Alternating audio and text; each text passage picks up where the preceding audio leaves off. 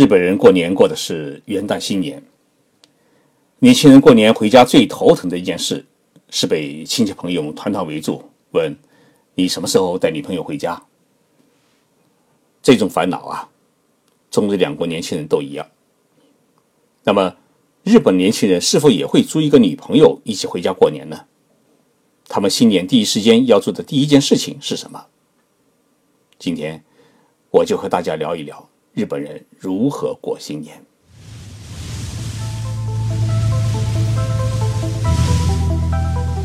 任你波涛汹涌，我自静静到来。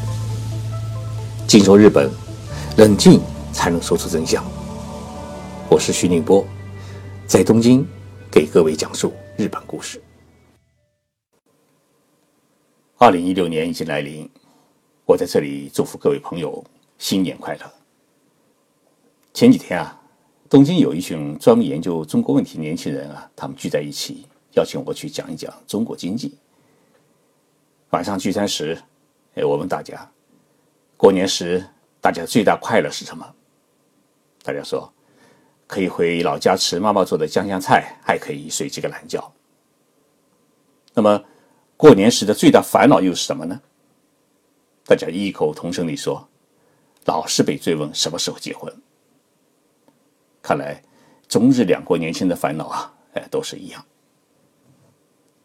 我给大家提了个小小的建议，说中国现在有一个小小的流行，哎，过年时租一位女朋友或者男朋友回家，搪塞一下自己的父母或者亲戚邻居，你们不妨也试一试。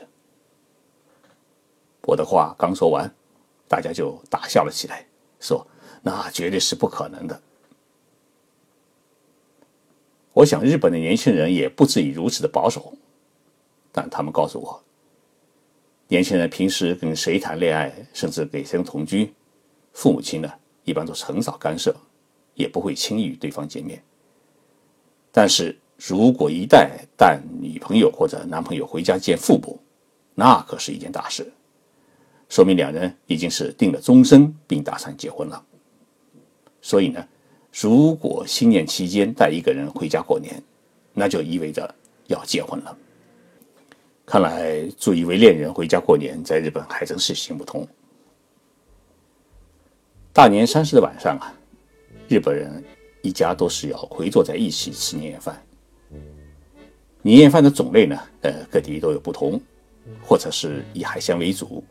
或者山区呢是以肉和蔬菜为主。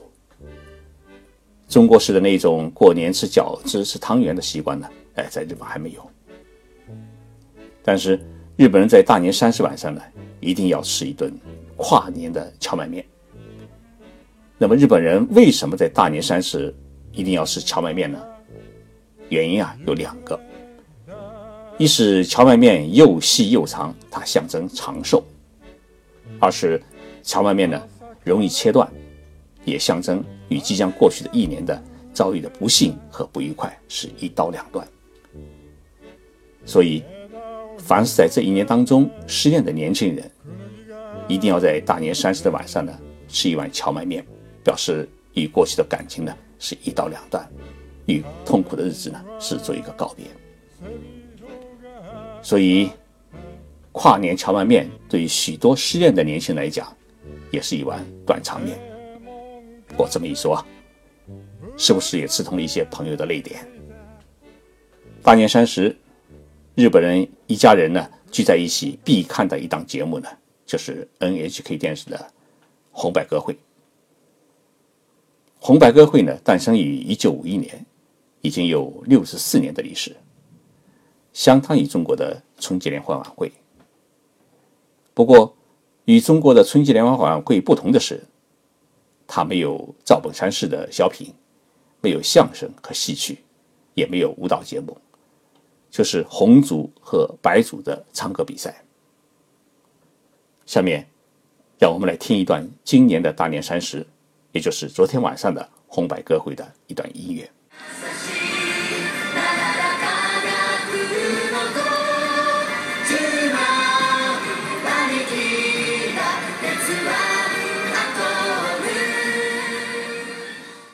红白歌会呢是在 NHK 的音乐厅现场直播，有三千多名现场观众。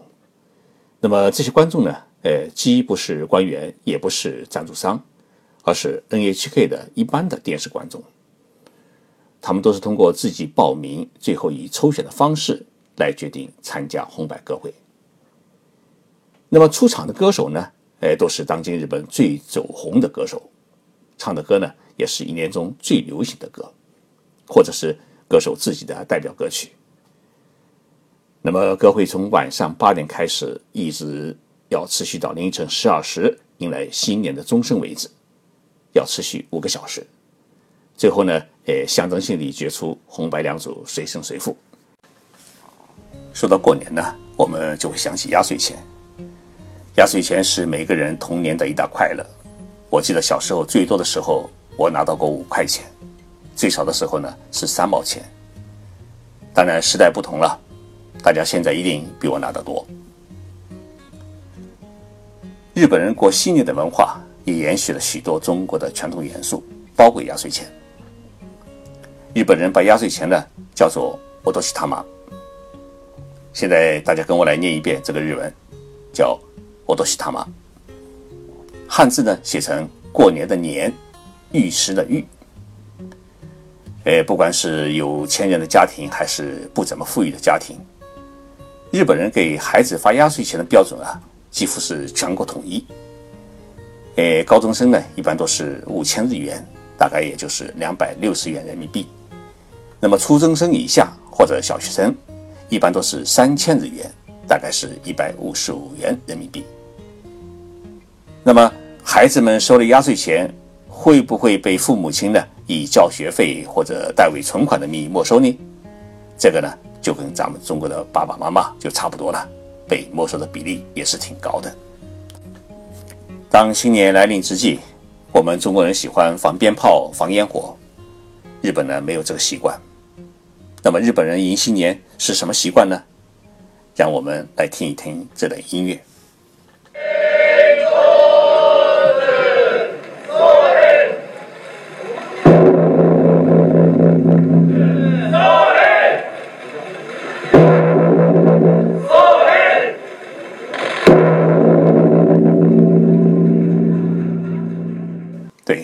现在听到的是日本寺院的迎新年的钟声。一般的新年钟声呢，最多的时候要敲一百零八响。日本人在迎接新年到来的时候啊，哎，做的第一件事情呢，就是去寺院或者神社拜年。哎，昨天晚上我去东京最大的观音寺院浅草寺。哎，许多朋友来日本的时候一定去过浅草寺。晚上十点钟开始啊。浅草寺门口就排起了两千多人的队伍，大家呢都来浅草寺要烧烧头香。那么这里面就出现一个问题：谁来烧头香呢？日本的寺院里面几乎是没有谁出钱多谁烧头香的规矩，而是谁的心最诚来的最早，谁就可以烧头香。我特地挤到队伍的最前面去瞧一瞧，到底是谁排在最前面。一看呢，是一位六十多岁的老太太和一位三十多岁男子。哎，问他们是什么时候来排队的，他们说是中午来的，那么也就一排十几个小时。确实，烧香拜佛呢是精神活，而不是赚钱的活。不能因为你出钱多或者你的官位高就可以烧头香。佛教呢是不能搞成商业化。到了深夜零时，日本全国各地的寺院都会敲响迎接二零一六年的钟声。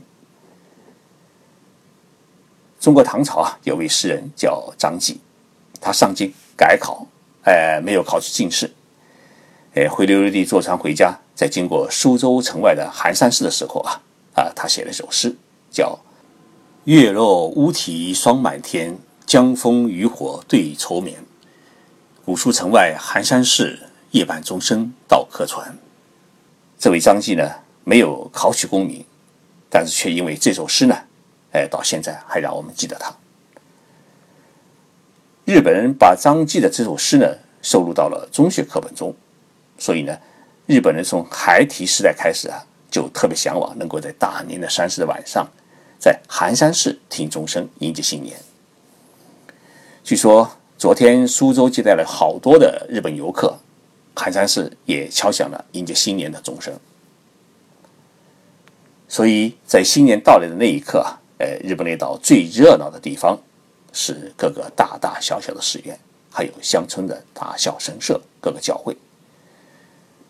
日本是一个多宗教的社会，呃，出生的时候呢去拜神社，呃，结婚的时候去教堂，死的时候呢去寺院，呃，各种宗教呢相互串门呃，然后保佑平安。如果你想去看日本的和服，那最好是新年第一天到神社或者寺院去。日本女性穿和服最多的一天就是大年初一，也就是元旦。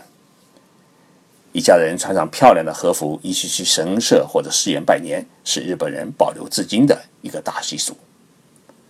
同时，日本人家家户户呢，哎，都要在家门口摆上有竹子或松枝做成的门松，或者用稻草扎成的器物挂在门口，恭迎财神到来。